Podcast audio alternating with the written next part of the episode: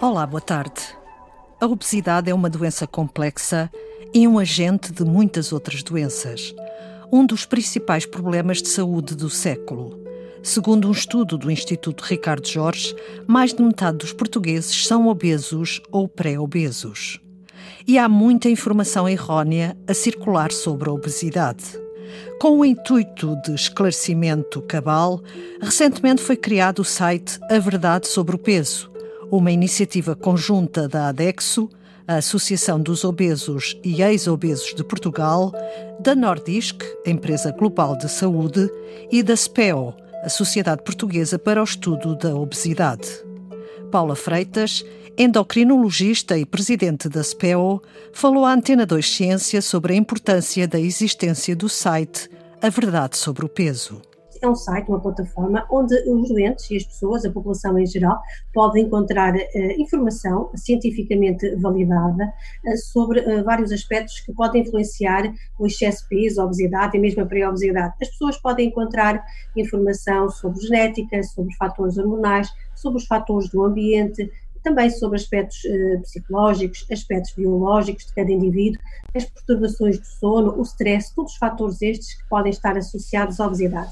Neste eh, site as pessoas podem encontrar também testemunhos de pessoas reais, de pessoas que vivem com o problema, com a doença de, da obesidade e da pré-obesidade e também aí encontram ferramentas e conselhos que podem ser muito úteis para as ajudar a iniciar todo o processo da perda continuada uh, do peso. E hoje que nós estamos a viver uh, duas pandemias, a, a, pandemia da obesidade e do Covid, acho que é muito importante os doentes e as pessoas e a população em geral ter acesso a esta informação cientificamente validada.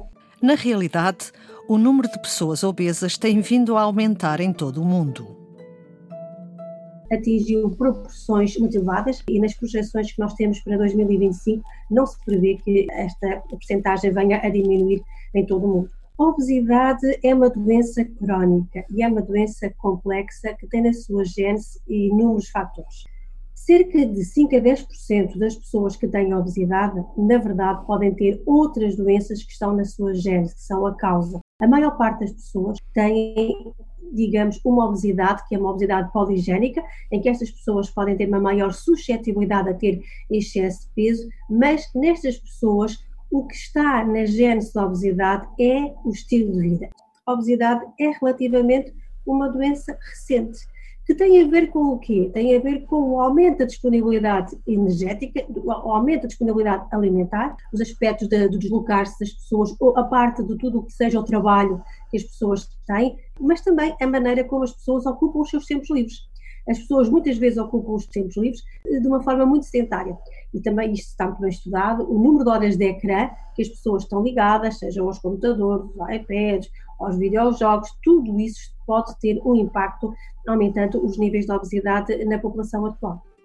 As pessoas que sofrem de obesidade são alvo de ofertas de receitas que se anunciam rápidas e eficazes, mas são apenas mitos que é preciso reduzir à crua realidade, esclarece Paula Freitas. Um dos primeiros mitos é eh, quer uh, o doente, a pessoa com obesidade, quer até os médicos, não olharem para a obesidade como uma doença. Nós hoje sabemos que existem mais de 200 doenças associadas à obesidade e muitas vezes uh, os médicos tratam a, a hipertensão, a diabetes, a apneia de sono, a doença cardiovascular ou até determinados tipos de cancro e não tratam a própria obesidade temos que olhar para a obesidade como uma doença e tratá-la como uma doença que é gênese de outras doenças. Por outro lado, esta não percepção uh, da obesidade como uma doença faz com que a pessoa não procure muitas vezes esta ajuda ou só a procure muito mais tardiamente. Um outro mito é o facto de quer a pessoa com obesidade, quer o, próprio profissional de saúde, considerarem que o sucesso no tratamento da obesidade é a pessoa atingir aquilo que poderia dizer o peso ideal. Não. O que as pessoas têm que perceber é que a obesidade é uma doença crónica e que muitas vezes perdas de peso modestas, da ordem dos 5%, muito bom seria se perdessem 10%, excepcional se perdessem 15%, quando as pessoas têm estas pequenas perdas de peso, elas vão melhorar muito a sua saúde, a sua qualidade de saúde ou até os seus anos de vida.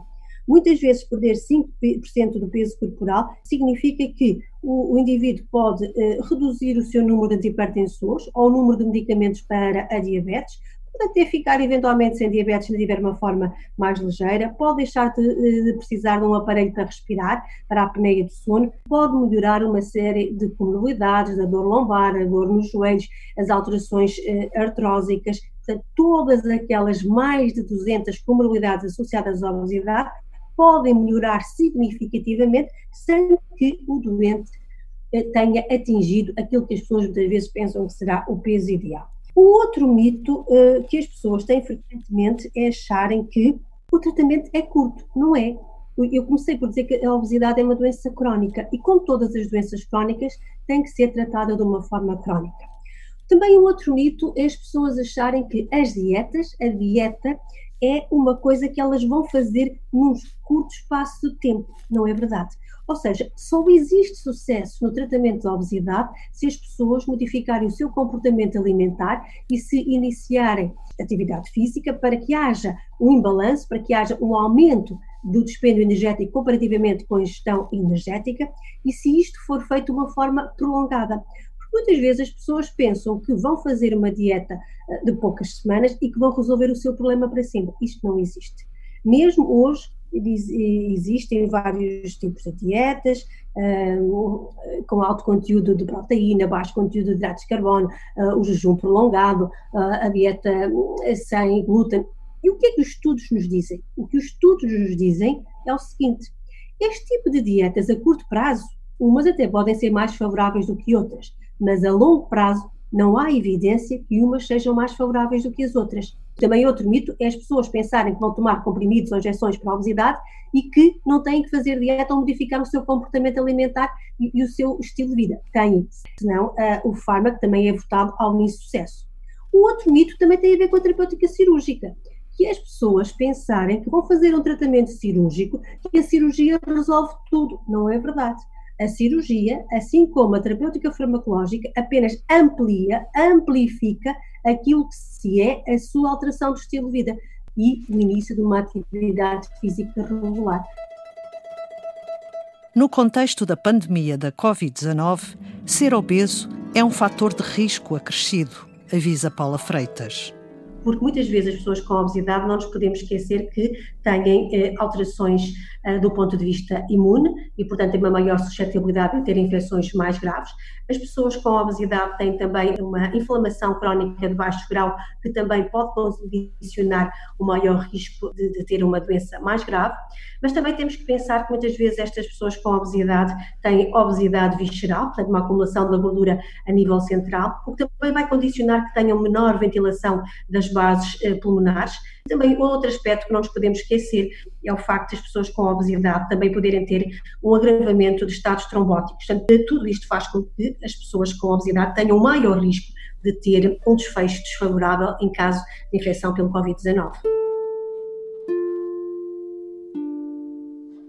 Paula Freitas, endocrinologista e presidente da SPO, Sociedade Portuguesa para o Estudo da Obesidade, sobre A Verdade sobre o Peso, o site criado recentemente para fornecer informação cientificamente validada sobre a obesidade, com conselhos e ferramentas para ajudar a perda de peso de uma forma sustentada e para conhecer testemunhos de outras pessoas que sofrem do mesmo problema. Foi Antena 2 Ciência.